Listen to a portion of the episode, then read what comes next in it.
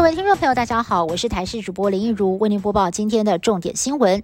南韩传出严重的连环车祸事故，临近首尔的高速公路十五号晚间有将近五十辆车追撞，至少造成了一个人死亡，十个人重伤，二十九个人轻伤。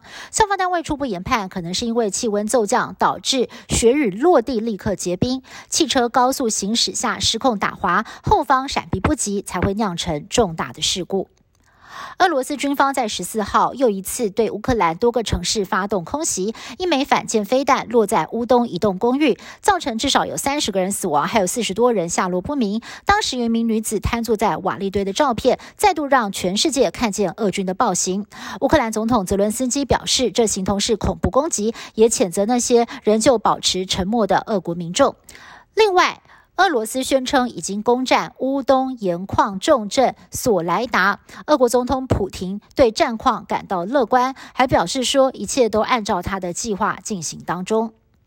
十五号，尼泊尔发生了重大空难，飞机失事前一刻，一名乘客开心直播，不料却成了最后身影。当地民众目击飞机坠毁爆炸，直呼非常害怕。美国飞航专家透过失事前的影像分析，认为飞机应该是失速导致坠落。目前至少造成了六十八个人死亡，四个人失踪，而救难人员已经在现场找到了黑盒子。事实上，这款 ATR 七二型客机已经多次发生空难，二零一五年坠落在基隆。融合的台湾复兴航空班机也是属于同一款飞机。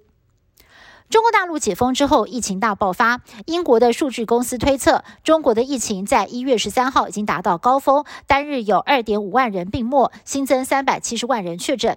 另外一份报告指出，中国每一名确诊者平均会传染给三点四四个人。估计北京市到了一月底，将会有百分之九十二的人口都曾经确诊过。就怕陆客加速病毒传播海外，许多国家纷纷加强针对陆客的入境检疫措施。中方除了暂停核发签证给日韩公明最新还要求，从美加、日韩、新加坡等国入境中国的旅客，要出示四十八小时之内的 PCR 阴性证明。民众党主席柯文哲爱将谢伯宏被新竹市长高虹安延揽到市府担任行政处长，没有想到新官上任不到一个月，爆出了婚外情，对象是曾经跟谢伯宏在党部共事的林姓党工。这名女性党工在过去小有名气，上过时尚杂志，还拍过歌手 MV，被外界形容是冰山美人。高虹安表示，昨天晚上已经收到了谢伯宏的辞呈，已经准辞。柯文哲在今天被问到这件事情的时候，只说做错事情要。自己负责，要谢伯宏回去闭门思过。美国正式宣布将军售台湾火山陆上机动布雷系统，如今却引爆地雷岛的争议。由于地雷具有不特定人员杀伤特性，遭到国际视为高度不道德武器。消息一出，曾被地雷困扰多年的金门在地立委陈玉珍高举反对旗帜，更质疑台湾将被乌克兰化。不过，负责采购的陆军则澄清，这次采购反装甲战防雷，具备定时自毁、磁感应引爆等功能，可以避免军民误触。遭到部分人士错误解读，深表遗憾。以上新闻是由台视新闻部制作，感谢您的收听。更多新闻内容，请您持续锁定台视各界新闻以及台视新闻 YouTube 频道。